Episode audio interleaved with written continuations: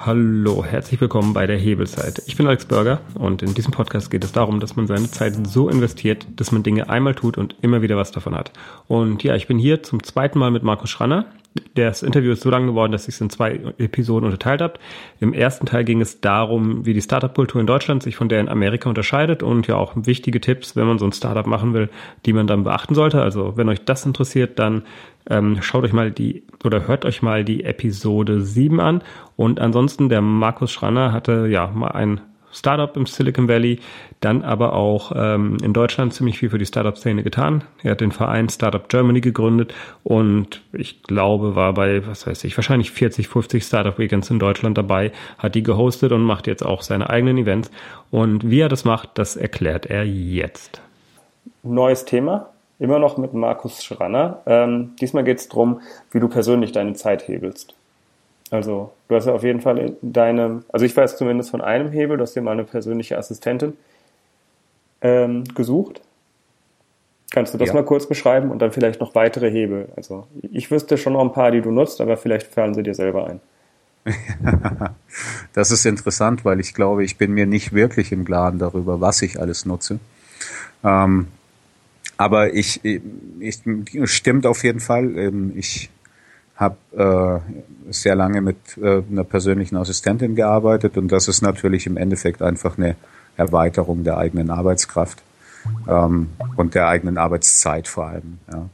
Ähm, das bedeutet, man hat einfach an einem bestimmten Punkt so viele Aufgaben, äh, die erledigt werden müssen, dass man sie als Einzelperson einfach nicht mehr schafft umzusetzen. Und dann muss man überlegen, wie bekommt man das hin. Und äh, in Situationen, in sehr viel am eigenen äh, Arbeiten hängt, also gerade mit dem Verein Startup Germany ist es natürlich so, dass es dass man selbst priorisieren muss, welche Bereiche kann ich sehr gut abdecken und in welchen Bereichen bin ich vielleicht nicht so gut. Und dementsprechend ähm, war es dann so, dass eine Entscheidung eben, weil Struktur in einigen Punkten auch immer wieder ein Problem für mich ist, ähm, eine Person zu finden, die mich unterstützen kann ähm, auf dieser Ebene Struktur. Ähm, das heißt eben dafür sorgt, dass E-Mails beantwortet werden, dafür sorgt, dass bestimmte Aufgaben nicht in Vergessenheit geraten, Telefonate führt. Das ist ein sehr, sehr intimes Verhältnis zu einer, zu einem persönlichen Assistenten, zu einer persönlichen Assistentin ähm, weil man sich natürlich sehr stark offenbaren muss. Also das heißt, man gibt E-Mails ähm, weiter. Die E-Mails werden nicht zwangsläufig immer von einem selbst gelesen, werden auch nicht zwangsläufig von einem selbst priorisiert. Und dafür dauert das natürlich eine Zeit, bis sich sowas eingespielt hat. Aber dann verdoppelt man im Endeffekt die eigene Arbeitszeit mit solchen. Man verdoppelt sie minima, min, mindestens. Ja, und kann sich dann auf die Bereiche, bei mir ist das ähm, Zusammenhänge erkennen und die richtigen Personen finden, ähm, die dabei helfen können, ein Thema äh, groß zu machen oder ein Thema umzusetzen. Ähm, und dafür ist eine persönliche Assistentin enorm hilfreich. Ein persönlicher Assistent kann es natürlich genauso sein. Ja, genau. Wie findet man das dann? Oder wie findet man die Person dann? Wie hast du das gemacht, wenn es dann auch wirklich, hast du deine deine E-Mail sozusagen komplett offen gemacht? Genau, ganz genau. Meine E-Mail, mein E-Mail-Account war eins zu eins nutzbar ähm, mhm. von der Kollegin. Und wie merkst ja. du das? Also wie findest du raus, dass jemand so viel zutrauen kannst? für mich funktioniert das eigentlich immer nach dem gleichen Prinzip und das ist, äh, man versucht's und sieht, ob es funktioniert oder nicht. Mhm. Ja, man kann natürlich, also ich sage mal, die Basis ist Vertrauen. Ja.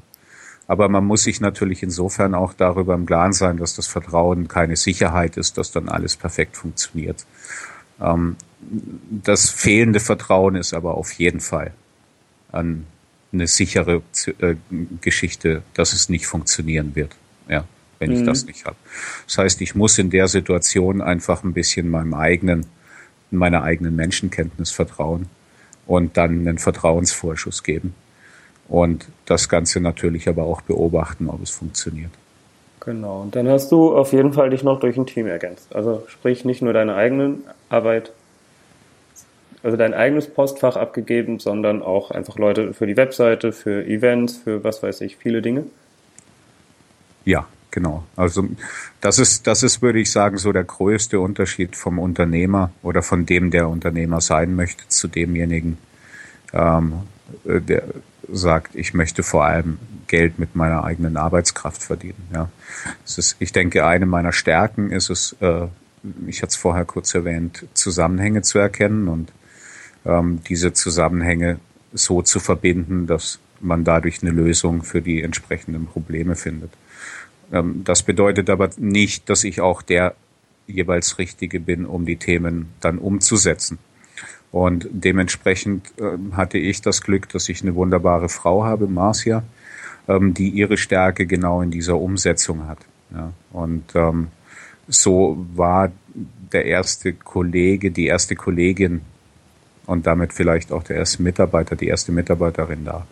Und ähm, wir haben uns dann eben abgeleitet aus unseren Zielen Gedanken gemacht, welche Unterstützung brauchen wir noch, ähm, um aus diesem Thema Startup Germany ein Unternehmen zu machen. Auch wenn es ein Verein ist, ist es ja ein Unternehmen. Ähm, das auch funktioniert, wenn wir nicht an jedem einzelnen Thema arbeiten. Und erst das, das gibt auch wieder einen kleinen Rückschluss zur Skalierung, erst das ermöglicht mir natürlich auch zu wachsen. Hm. Meine eigene Arbeitskraft ist begrenzt. Gut, und dann, ähm, genau, zum Beispiel die Webseite machst du nicht, also du könntest wahrscheinlich alles selber irgendwie machen, aber gibst es dann ab, weil du ja sonst ja, zu nichts kommen würdest. Ja, genau. Die Idee ist zu groß. Ähm, ja, die geht über, ich bin Berater und erkläre dir, wie du Themen umsetzt, hinaus ähm, hin zu einer Struktur, die selbstständig funktioniert. Und das ist ja dann ein Unternehmen. Aber, ja. aber jetzt mal ganz pragmatisch, auch wenn es ähm, klein ist, hast du, du hast eine Affinität zu Prozessen. Du hast nur keine Affinität, dich selbst dran zu halten. Stimmt es? Bedingt. Ähm, ich äh, würde sagen, ich brauche Prozesse äh, und ich halte mich auch an, an Prozesse ähm, dort, wo es möglich ist. Ja. Also das, das heißt, wenn es darum geht, wie, wie sorge ich dafür, dass eine Buchhaltung im Unternehmen funktioniert, dann ist es einfach so, dafür gibt es ganz klare Regeln in Deutschland. Ich weiß mhm. genau, was ich tun muss. Das gibt mir der, das schreibt mir der Gesetzgeber vor. Und dementsprechend kann ich diesen Prozess natürlich automatisieren bis zu einem gewissen Grad. Und automatisieren soll jetzt nicht nur bedeuten, ich automatisiere ihn durch technische Hilfsmittel, sondern auch automatisieren im Sinne von eine, eine wie, wie nennt man das am besten? Ja, ein Ablauf. Eine, eine Routine. Ja. Ähm, in, in, diesen, in diese Geschichte zu bringen. Das heißt, wir definieren für uns einen Weg, wie die Buchhaltung funktioniert und das bedeutet, wir bestimmen für uns als Team, ähm, wie wir mit Rechnungen umgehen und wie wir damit umgehen, wenn jemand Kosten verursacht. Und das ist ein Thema, das verändert sich nicht jeden Tag. Ja? Mhm. Das heißt, ich kann das automatisiert ablaufen lassen und der Vorteil ist, ich muss es immer noch machen, aber durch die Routine wird er schneller. Aber äh, hast du das dokumentiert? Also steht es irgendwo oder ist es nur in euren Köpfen? Äh, wir dokumentieren das, aber das kommt wahrscheinlich daher, dass ich aus dem Veränderungsmanagement im Konzern komme und genau in dieser Prozessarbeit war und es mir wichtig ist, dass das auch unabhängig vom entsprechenden Kollegen verfügbar ist und dafür ist eine Dokumentation notwendig. Und ja, wie setzt ihr es technisch um? Wo habt ihr sowas dokumentiert? Das sind einfache Dateien, in denen Word-Dateien, ähm, in denen die Abläufe beschrieben sind. In vielen Fällen sind das einfach nur Checklisten. Kannst du da, weiß ich nicht, würdest du uns irgendeine zur Verfügung stellen für irgendwas, das jetzt keine Betriebsgeheimnisse sind? Dass man einfach mal Natürlich, sieht, wie du ähm, das machst. Wir können, wir können ähm, beispielsweise, wie wir mit unserer Verzeichnisstruktur umgehen bei Projekten. Ordnerstruktur, ja, das ist super. Das ist eine, das ist eine Ordnerstruktur, eine Vorlage, und ich muss immer bei einer neuen Veranstaltung mache ich Copy-Paste, dann sind die wichtigsten Vorlagen und Dokumente in dem, in dem Projektordner. Ja, das mache ich auch. Ich habe meinen, ähm, habe ich aber auch schon seit Ewigkeiten für Projekte immer meinen Vorlagenordner, da sind leere Ordner drin und dann ziehe ich den komplett rüber. Genau, und das machen wir auch. Und wir haben es ein bisschen weiter noch getrieben und haben dann im Endeffekt auch ähm, bestimmte Dateien, zum Beispiel die Broschüre, ähm, ist in ihrer Grundversion in dieser Vorlage schon drin, so dass Shirin, wenn sie das Design für eine neue Geschichte macht, immer auf die gleiche Basis für die Broschüre zurückgreifen kann. Okay, genau. Und dadurch hat man aber schon mal gut die Zeit gehebelt. Einmal die Struktur bereit und los geht's. Das ist auf jeden Fall ein guter Insight. Genau. Und dadurch muss ich eben nicht nachdenken. Wir sind wieder bei der Routine. Ähm, wo finde ich was, wenn ich ein neues Projekt starte, sondern ich habe sofort eine feste Struktur. Okay, das sind sozusagen die dokumentierten Sachen. Hast du auch noch schöne Tools, die ich nicht kenne? Das kommt ein bisschen auf die Komplexität an. Ich arbeite sehr gerne mit Mindmaps zum Beispiel, ähm, die dann auch für, für eine Projektplanung äh, nutzbar sind. Und auch da kann man sich natürlich die Vorlagen machen. Ja. Was brauche ich? Ähm, okay, immer die Grundfragen. Sprich, äh, du hast bei jedem Event wahrscheinlich, wer sind Partner, du hast immer ganz äh, genau. Location, was muss da erfüllt sein und so weiter. Es gibt sozusagen Event, ist ja immer, was heißt dasselbe? Man hat einen, eine Kiste und die füllt man. Genau, die Grundstruktur bleibt die gleiche, aber das Venue verändert sich. Und mit dem Venue verändern sich die Anforderungen des Vermieters. Mhm. Und das, das ist das, was sich verändert. Was sich nicht verändert, ist, dass ich eben eine, eine, eine Örtlichkeit brauche. Mhm. Ja. Und genau solche Themen eignen sich hervorragend, um sie im Endeffekt zu definieren. Ähm, Wenn es dann komplexer wird, dann arbeite ich sehr gern mit, mit dem äh, mit, mit Ablaufdiagrammen. Ja, also, dass man diese, diesen Prozessflow im Endeffekt aufmalt. Da gibt es auch bestimmte Standards. Ähm, die helfen mir einfach dabei auch zu erkennen, was tue ich denn einfach eigentlich, ja. Also immer wenn ich eine Sache visualisiere, komme ich auch in die Möglichkeit, ähm, ähm Ineffizienzen zu erkennen. Wenn ich das nur im Kopf habe, dann ist das weit schwerer. Kannst du da ein Beispiel für nennen, dass man versteht? Sonst könnte ich ein Beispiel, glaube ich, nennen. Also ich habe auch im Grunde sowas. Naja, im, im Endeffekt können wir den Ablauf von dem Startup Meld nehmen und können sagen, was muss ich an der Stelle tun. Ja? Und dann gehe ich ran und, und sage, was löst denn diesen Prozess überhaupt aus? Das ist der erste Schritt. Also, genau. Also sprich, das ist ein Standard-Event-Format, das immer wieder wiederholt wird für die Zuschauer, die Startup Meld nicht kennen. Ähm, äh, dann erzähl mal, was sind sozusagen da die wichtigsten Ablaufpunkte? Genau, und da ist es eben einmal der Auslöser und da haben wir zwei verschiedene Auslöser für uns identifiziert. Einmal ist das eine Anfrage von extern, ähm, wie wir es beispielsweise mit der Deutschen Bahn hatten, die auf uns zugekommen sind und gefragt haben, ob wir eine Veranstaltung für sie machen könnten, in der sie Geschäftsideen zu einem bestimmten Thema finden können, diese dann unterstützen können oder in ihren eigenen Ablauf integrieren können. Mhm.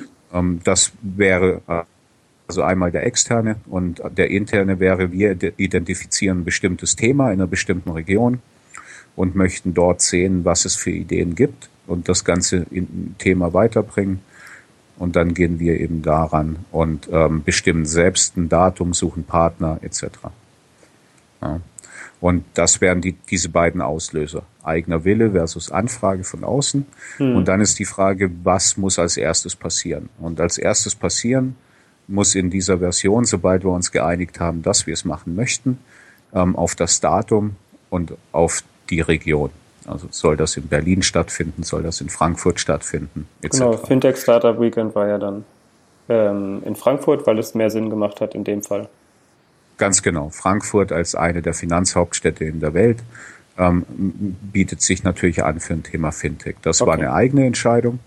Ähm, bei der Deutschen Bahn war es beispielsweise so, dass die eben gesagt haben, wir haben ein bestimmtes Event zu einer bestimmten Zeit und dort davor soll das sein. Also ich mhm. gehe einfach in eine Abstimmung, beziehungsweise wenn ich das selbst starte, dann gehe ich erstmal auf die Suche nach einem lokalen Partner und stimme mich dann zum, äh, zu, zum, zum Datum ab. Okay. Und das wären die zwei Varianten. Wenn ich das festgelegt habe, dann ist das Ganze ja schon wieder zusammengelaufen. Das heißt, wir haben am Anfang leichte Unterschiede mhm. im Ablauf. Die fügen sich dann aber wieder zusammen und ab einem bestimmten Zeitpunkt bleibt es dann gleich. Das heißt, der nächste Schritt wäre eine Örtlichkeit finden, ein Venue finden, in dem das stattfindet, das ganze Thema, ein Budget festlegen, ähm, wäre im Zweifel an der Stelle auch noch nötig, wenn man sich nicht vorneweg schon geeinigt hat auf ein bestimmtes Budget. Ähm, man ähm, legt diese, diese Parameter fest und geht dann wieder weiter und beginnt mit der Suche nach Juroren und Mentoren. Ähm, man fängt an, Medienpartner und Sponsoren anzuschreiben und zu akquirieren mhm. und fängt so an, das Budget zu füllen. Und der nächste Schritt, der auch immer gleich bleibt, ist dann im Endeffekt der Ablauf des Marketings. Ja, da ändert sich die Region und wenn man mit Facebook Ads zum Beispiel arbeitet, dann ändert man natürlich das Profil in einer bestimmten Richtung, so dass es dem Thema oder der Region angepasst ist. Aber ansonsten bleibt der grundsätzliche Schritt auch gleich. Und irgendwann ist dann das Event mhm. und dann läuft dieses Event auch immer nach dem gleichen Muster ab. Und auch das wäre wieder so ein Ablauf. Und habt Ciao. ihr, okay, und habt ihr dafür ein tolles Tool, was man nutzen kann, um sozusagen, also ich verstehe das jetzt so, ihr habt einen Ablauf und in jedem Ablauf sind nochmal sozusagen Word-Docs. Zu jedem ähm, Unterpunkt im Ablauf gehören mehrere Word-Docs. So zum Beispiel Facebook-Kampagne genau. wäre ein Word-Doc und es würde im ähm, Teilnehmer finden Ablauf. Ganz Blog genau. Liegen. Ganz okay. genau. Und den Ablauf oder habt ihr das sozusagen als Bild und dann geht ihr einzeln wieder in euren Dateien die Word-Dokumente durch? Nee, es gibt einen kompletten Prozess, äh, äh, einen kompletten Projektplan mhm. in Excel. Und ähm, dort sind alle diese Punkte zusammengefasst, einfach mhm. als Aufgaben, als Tasks. Okay, ja. also habt ihr das in einem Excel-Dokument gemacht bisher? Genau, das läuft in einem Excel-Dokument mhm. und solche ähm, Ablaufdiagramme, wie ich sie eben beschrieben habe, ähm, dafür nutze ich das gleiche Tool, ähm, das ich auch für die Mindmaps nutze. Das ist Xmind. Das ist ein Open-Source-Programm, mit dem ich all diese Themen umsetzen kann. Okay, und der Hebel ist dann natürlich darin, dass du ähm, die Sachen einmal machst und immer wieder verwenden kannst. Und wahrscheinlich bei jedem Durchgang habt ihr ein bisschen, ein bisschen besseres Word-Dokument und ein bisschen besseres äh, Anschreiben für Sponsoren und so weiter. Also Ganz genau, ganz genau. Also wenn wir da Feedback bekommen, passen wir natürlich an. Ähm, man muss natürlich sowieso auch immer ein bisschen anpassen, weil sich die Branchen in sich natürlich auch ähm, enorm unterscheiden.